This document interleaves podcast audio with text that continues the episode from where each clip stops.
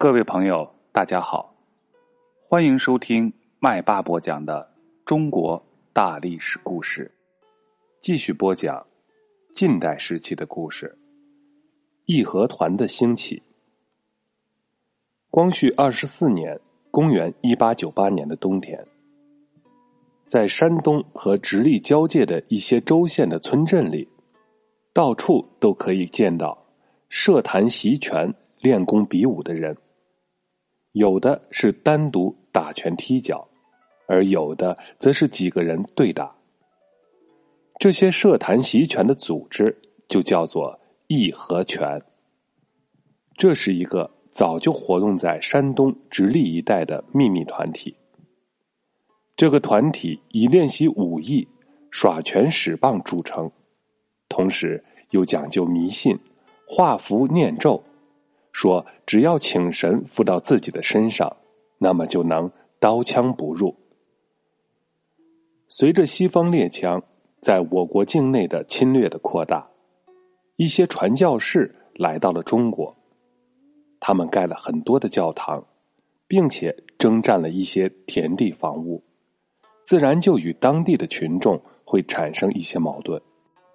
一旦发生了冲突，当地的清朝官府。总是摇摆不定，不过大多数的时候是站在洋人一头，不分青红皂白处罚老百姓。而大家在有冤无处伸的时候，就会去找义和拳帮助。义和拳是一个排外的组织，所以呢，他也总是挺矛挥刀，坚定的站在洋人的对立面。这样一来。在反洋教的斗争中，义和拳日益活跃起来，逐渐成为一支强大的力量。清朝政府得到了报告，立即下令镇压，并且派出玉贤为山东巡抚，对付义和拳。玉贤接连出了八次禁绝义和拳的告示，可是并没有用处。他想派兵前去镇压。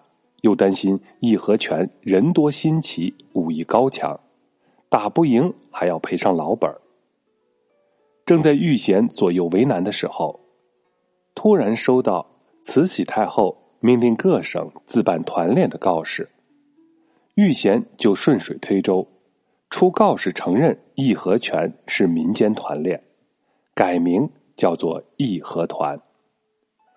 从此。义和团就成为公开的组织，更加活跃了。到了光绪二十五年（公元一八九九年），外国传教士在山东平原县兴建了许多的教堂，吸收了很多的教众。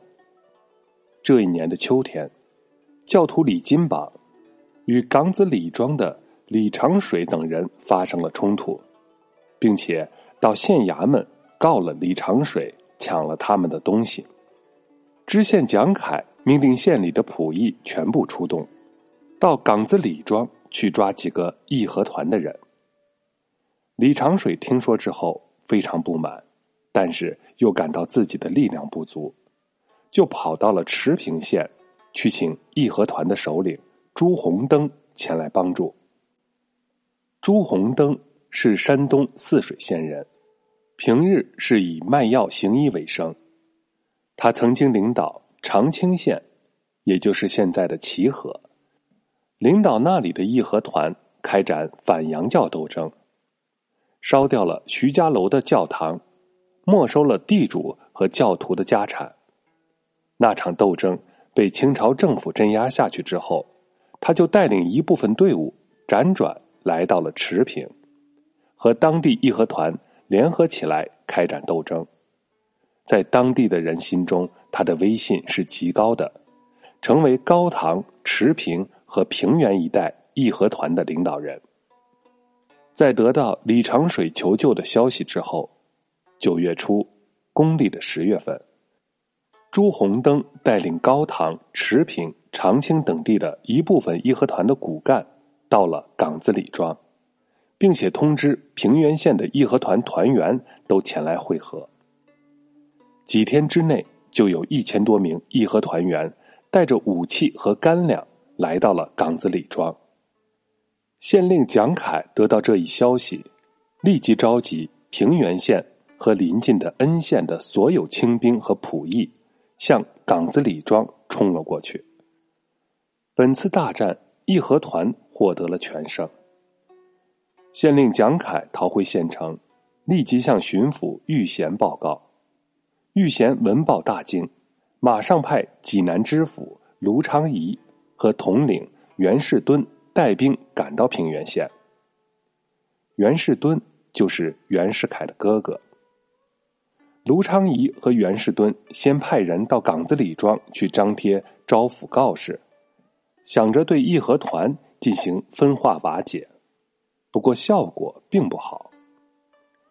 朱红灯料到。清军还会前来，决定以攻为守，带领着团员去攻打恩县城西的刘王庄教堂和庞庄教堂，并在途中选择有利地形，准备伏击前来支援的清军。第二天，清军在袁世敦的带领下来到岗子里庄，但是却没有发现义和团的踪影。有的人就高兴的认为，义和团这是怕了，他们竟然自己躲开了。袁世敦查看了义和团的住处，皱着眉头说：“情况不妙啊！看来义和团不是散了，很可能是去攻打县城，咱们得赶快回去。”当他们匆匆忙忙赶回县城的时候，看见城里并没有发生什么事儿。可是庞庄的人马上就来报告说，听说义和团正准备攻打庞庄教堂，请大人赶快派兵去救援。卢昌仪和袁世敦急忙派了一批清军前去支援。这批清兵刚走，恩县那边也有人来告急，他们只得再派出一队人去。没过多久，又有人报告。义和团驻扎在离县城不远的森罗店，得赶紧想办法。卢昌仪、袁世敦和蒋凯决定由他们三个人分别带兵，分三路前去进攻驻扎在森罗店的义和团。当袁世敦的部队冲到森罗店的时候，义和团早已经做好了准备。朱红灯身披大红斗篷，骑着大红马。带领着义和团向清军反冲过去。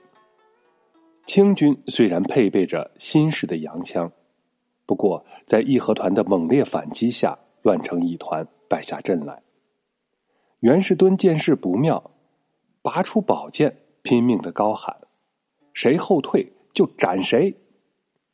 然而兵败如山倒，哪里阻挡得住败退的脚步？就连他自己也随着大流后退了好几里，一直退到了小马庄。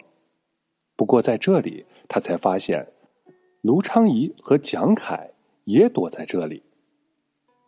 卢蒋二人本来只是惧怕上司的命令，这才硬着头皮带兵前来打仗，所以他们的行动非常迟缓。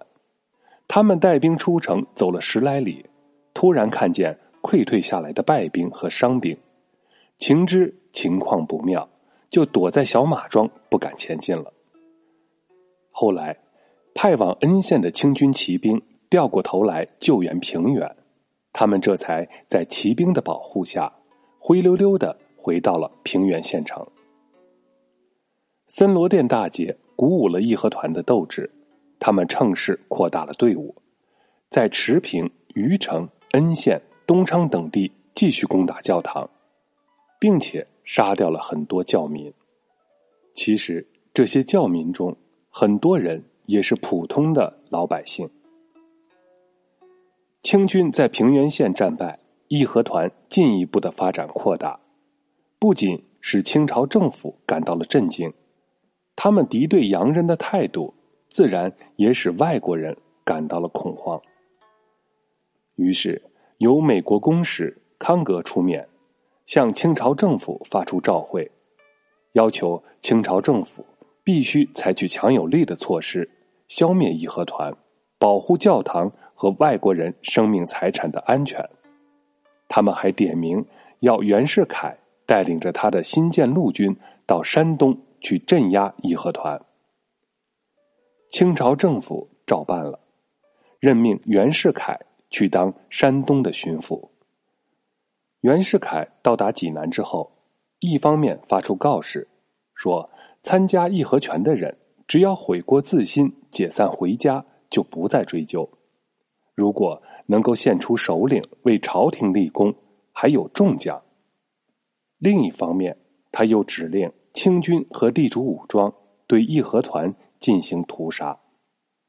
此时的义和团，除了一部分留在了山东，主力部队已经转入了直隶，在直隶又掀起了风风火火的义和团运动。好了，本节的故事就分享到这里。在下一节，麦霸要给大家分享义和团的扶清灭洋。